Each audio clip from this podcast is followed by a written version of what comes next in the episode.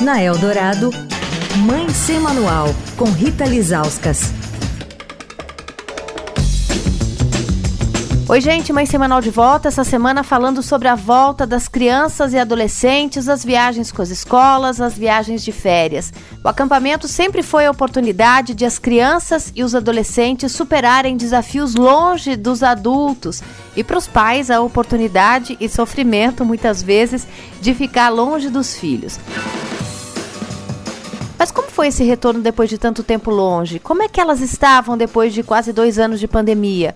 Com a gente hoje a doutora em educação Patrícia Torralba, que é parceira em pedagogia do acampamento Rap Lago. Como é que essas crianças estão chegando, Patrícia? Então, as crianças chegaram com muitos medos e algumas mais do que outras, porque também as experiências são muito diferentes. Algumas se aproximaram até da família, porque tinham uma situação mais favorável, foram para casa de campo, para casa da praia, e aí conviveram com outras crianças, mas algumas não. Elas ficaram nos seus apartamentos e com adultos. E a tela foi o que foi possível.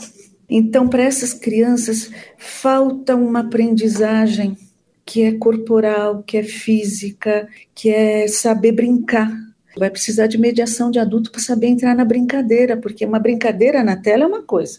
Eu tiro quando eu não gosto, eu apago, eu, eu não gostei, vou embora. Mas a brincadeira para sustentar, como eu entro, como eu negocio, quem vai ser o quê?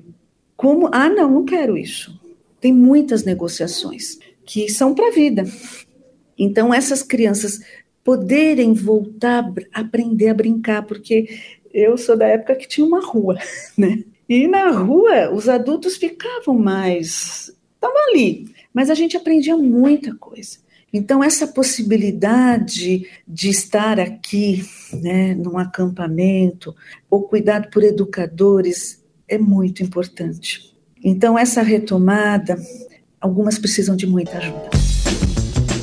Quer falar com a coluna? Escreve para mãe sem manual, arroba estadão.com. Rita Lisauskas para a Rádio Dourado, a rádio dos melhores ouvintes. Você ouviu Mãe Sem Manual, com Rita Lisauskas.